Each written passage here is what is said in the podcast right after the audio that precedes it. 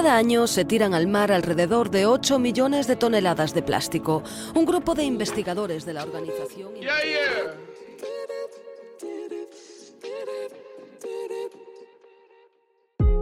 Muy buenas a todos. ¿Qué tal anda todo del otro lado? ¿Cómo estás vos, Yura? Hola a todos los que nos escuchan y hola Agus. Yo muy bien, gracias. ¿Y tú cómo estás? Yo todo bien, todo bien. Aunque te tengo que contar que leí una frase hace poco en un diario y me gustaría compartirla. Decía así, mira, escucha. La mitad del plástico que utilizamos cotidianamente son artículos de un solo uso, como envases o sorbetes. El plástico de un solo uso tiene una vida útil promedio de 12 a 15 minutos. Poco tiempo. Claro. Sin embargo, puede tardar entre 400 y 1000 años en desintegrarse. Otra vez, entramos en el tema de la problemática mundial sobre los plásticos. Así es, Agus, un tema que genera bastante polémica a nivel mundial. Pero hay que encontrar alternativas de mitigarlo, ¿no te parece? Tal cual. Y hoy, el plan es centrarse en uno de esos problemas, digamos, quizás el más grande de todos, justamente porque, aunque suene irónico, se nos complica verlo. Hoy en estos podcast vamos a estar hablando sobre los microplásticos. Si te parece, Agus, eh, podemos empezar diciendo qué son estos microplásticos. ¿Estás de acuerdo? Dale. Bueno, la definición es bastante sencilla, concreta y entendible.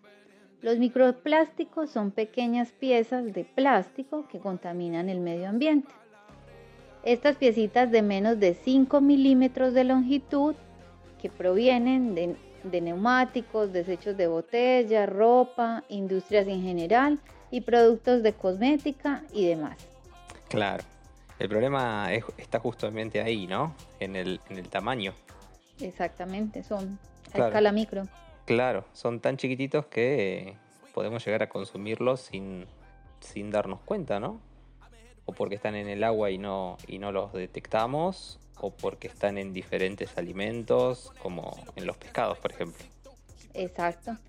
Justamente el consumo por parte de los seres vivos, como por ejemplo los peces, eh, se da porque no pueden hacer una distinción entre alimento o el microplástico. ¿Qué es lo que ocurre?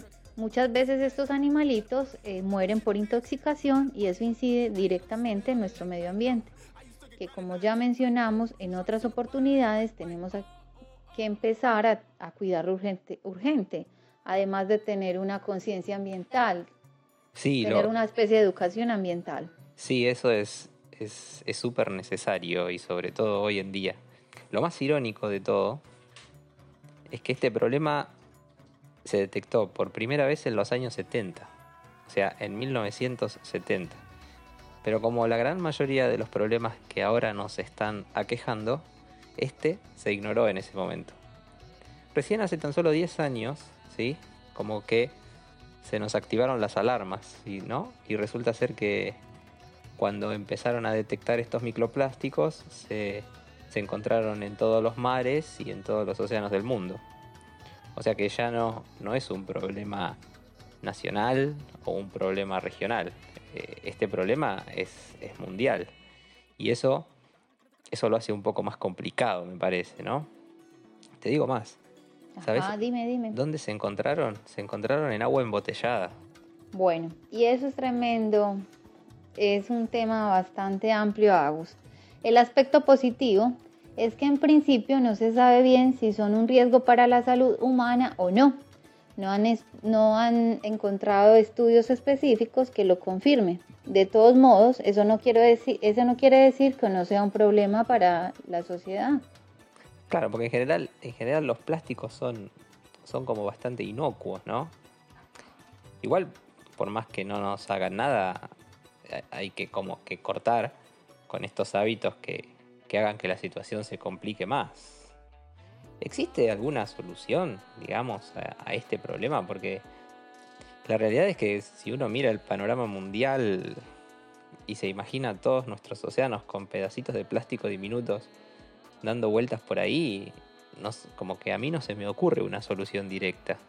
Claro, es un tema muy complicado en estos momentos críticos, como en la pandemia, eh, hemos encontrado eh, o se ha mencionado bastante la Organización Mundial de la Salud. Tuvo, tuvo mucho protagonismo.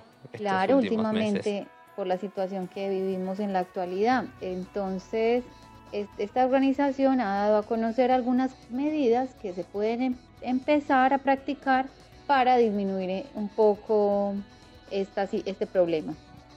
Te comento algunas, ¿te parece? Sí. Bueno, usar, por ejemplo, productos biodegradables, bolsas, de las que ya hablamos en nuestro podcast pasado. Sí, que de paso, de dientes. De paso invitamos a que, a que lo escuchen, que, le dimos bastante, bastante tiempo, le dedicamos bastante tiempo al tema de las bolsas. Bastante, sí. Y cepillo de dientes y otro tipo de productos biodegradables también podemos usar todo lo que son vasos y tazas, tratar de utilizar siempre la misma taza y si no es de plástico, mejor. Utilizar otro tipo de material. Usar productos que no tengan ingredientes plásticos en su composición, como siliconas o derivados del petróleo.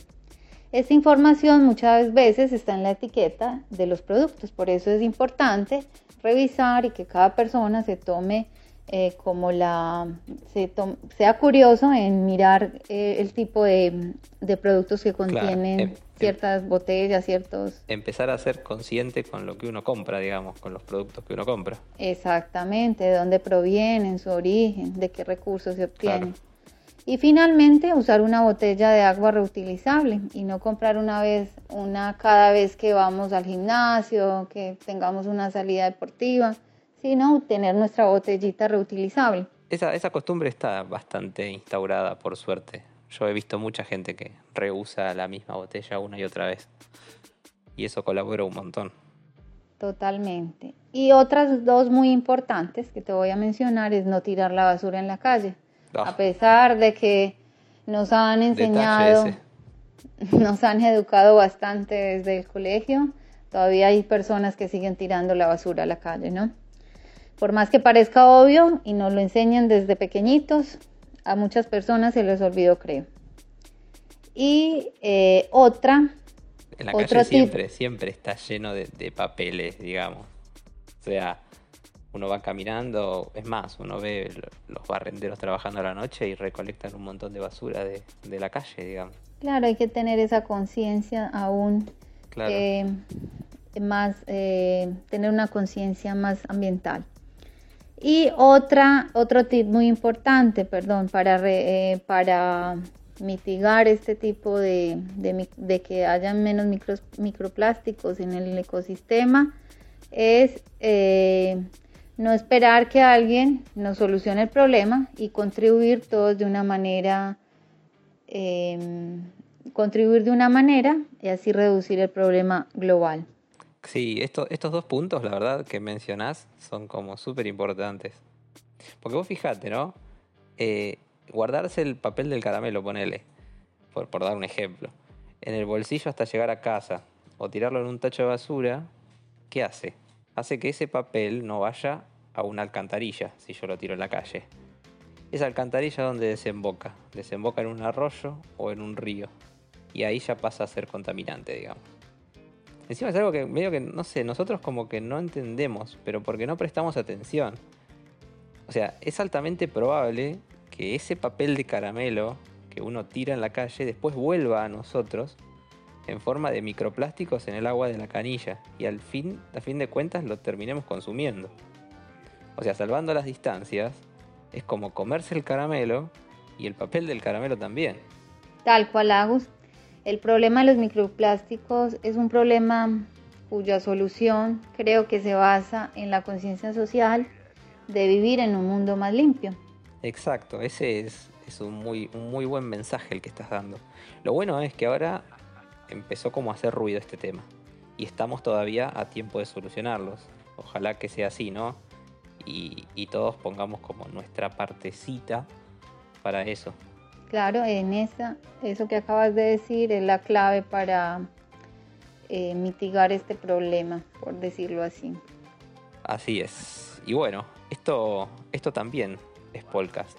Muchas gracias a ustedes por escucharnos y a vos, Yura, por compartir esta temática conmigo. Hasta la próxima. No, hago lo mismo te digo y muchas gracias y hasta pronto.